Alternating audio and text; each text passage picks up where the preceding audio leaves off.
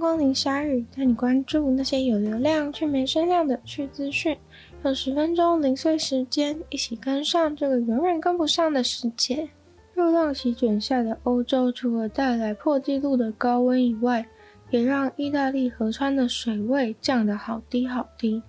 这时候，竟然发现了一颗沉在河底的二次世界大战的炸弹。军事专家后来把这个炸弹安全的运走，并在控制之下，将这个四百五十公斤重的炸弹顺利的引爆了。这颗炸弹是被在河岸边钓鱼的人发现的。水位下降之后，他一眼就看到那边有一个长相奇怪的东西在河里面。但是要把这个炸弹处理掉并不轻松。为了要把那个炸弹安全的引爆，必须要将住在附近的三千人都撤离，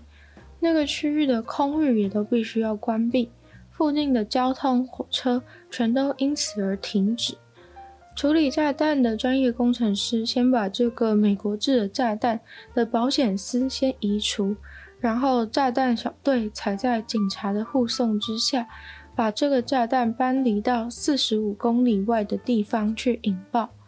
那颗炸弹里面总共含有两百四十公斤的炸药。发现炸药的那条河名为波河，是意大利最长的一条河。这条河负责了意大利三分之一的农作物产量，但现在却面临七十年来最严重的干旱。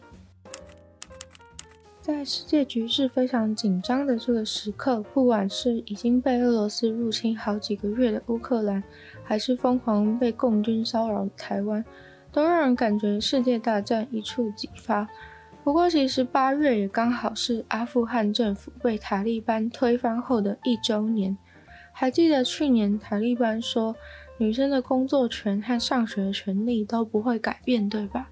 不过一年后的现在，记者再到阿富汗偷偷访问当地的民众，就遇到了一位现在就读小学六年级的学生。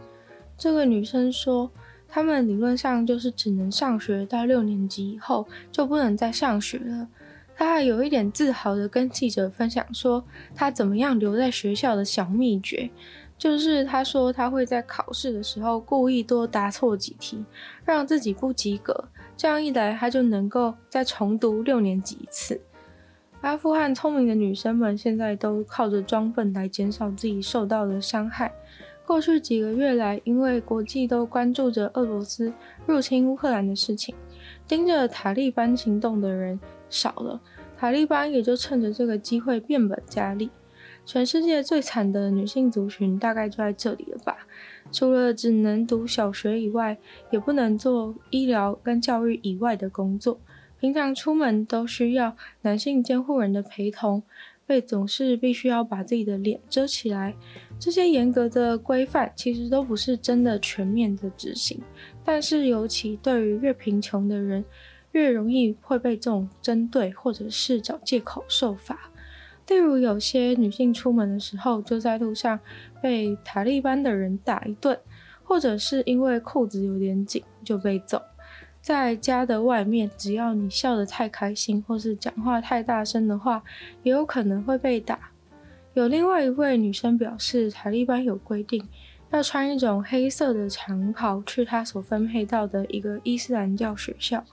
但是因为她家没有钱让她买那种长袍，她也不想要因为一些小事情在路上就被找茬被打，所以就决定从此以后都待在家里不出门了。除了女性以外，塔利班的经济状况也非常的糟糕。很多人都说他们也不是特别喜欢原本的阿富汗政府，只是塔利班经营的国家根本不给人活路。一些中产阶级一瞬间就变成了平民，连食物都成问题。有一位男子表示，之前他跟他的老婆都是公务员，有足够的钱可以买地，还盖了一栋自己的房子。结果塔利班来了之后，老婆就只能关在家里。他原本自己也是只会做文书跟行政相关的工作，现在却只能每天到路边站着贩卖自己的劳力。一个星期如果有一天有人愿意雇他当粗工的话呢，就已经算是相当的幸运。得到工作的那天，收入大概是两块钱美金。如果你觉得这已经够惨的话呢，更惨的是单亲妈妈的家庭，因为妈妈在这种环境下不能出去工作，所以儿子从小就要养家。如果家里只有女儿的话，那就是恭喜死路一条了。而在这种没饭吃的情况之下，塔利班的回答是：你们要相信神会喂养你们，而不是我们塔利班政府。过去四年来，几乎每一只在佛罗里达海滩上出生的海龟都是母的，而母海龟数量的高峰就在近期的接连热浪袭击下达到了高峰。随着温度升高，海滩上的沙子温度太高了，所以每一只孵出来的海龟全部都是母的海龟。因为海龟是按照温度的高低来决定新孵出来的海龟会是男的还是女的。如果低于二十七度的话，就会是公海龟；如果超过三十一度的话，就会是母海龟。如果在蛋的发育过程中，温度在二十七到三十一度之间徘徊的话，那出生的海龟就会混杂着公海龟和母海龟，也是原本所谓的正常情况。但在地球经历了气候变迁的过程中，许多爬虫类这种繁衍机制简直就是致命伤。过去四年，保育海龟的科学家和志工到海滩上面去找，从来一只公海龟都没有找到过。这几乎就给海龟一族宣告了死刑。也就是如此，海龟的数量一直在减少，真的必须要人为介入了。迈阿密动物园的海龟保育员就直接开张了一间海龟医院。但是，即便这样，还是有很大的问题，就是基因。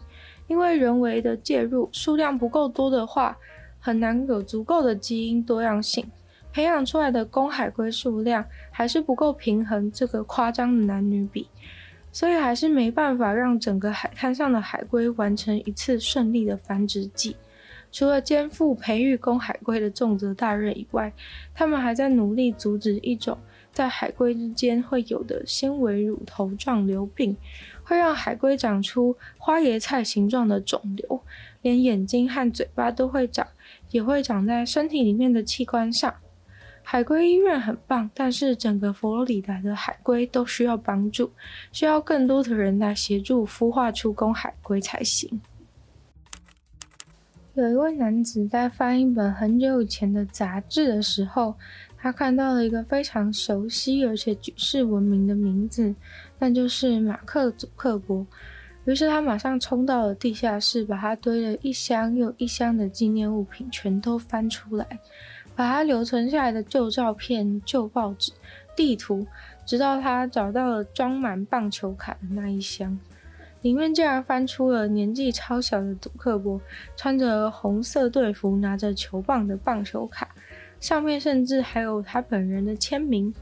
谁会想到三十年后，他曾经随便搜集的棒球卡，会有一张上面是现在全世界最有影响力的男人之一。现在他已经把这张卡拿去拍卖，不知道可以卖出多少钱。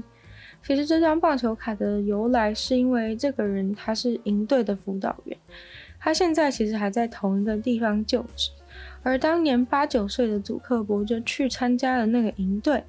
还在营队结束的时候，印了属于自己的棒球卡，签上名，送给大家作为离别的礼物。而这位男子，他刚好是一个超级爱搜集东西的人，有的时候他甚至忘记自己到底拥有什么东西。后来，甚至祖克伯本人也用了这张棒球卡的照片发文。不过，真正的原因似乎是因为那张棒球卡打算以 NFT 的方式竞标。所以，祖克伯算是为了宣传他们自家企业在 NFT 领域开创的新生意，像是 Meta 他们自己有出一些数位的搜集品，于是就顺便利用九岁自己的棒球卡 NFT 行销一波。搜集棒球卡的营队教练倒是想也没有想过，他原来曾经还教过这个后来改变了世界的孩子。今天的鲨鱼就到这边结束了，再次感谢订阅赞助的会员：C C Z、水染秋生、L Z、黑牡丹、毛毛、A N、Jason、James、大龄男子，还有一人。那就希望其他有愿继续支持鲨鱼创作的朋友，可以在下方找到 patron 的链接，里面有不同会员等级还不同福利，大家参考。那喜欢夏日的节目的话呢，可以帮夏日多多分享出去，或是 Apple Podcast 帮我留星星、写下评论，对节目的成长很有帮助。那任何有趣的地方都可以留言给我，都会再回复。那也可以去收听我的另外两个 Podcast，其中一个是女友的纯粹不理性批判，没有时间更长的主题性内容。另外一个的话呢，是听说动物，当然就是跟大家分享动物的知知识。那可以订阅我的 YouTube 频道，追踪我 IG，就希望鲨鱼可以继续在每周四跟大家相见。那我们下次见喽，拜拜。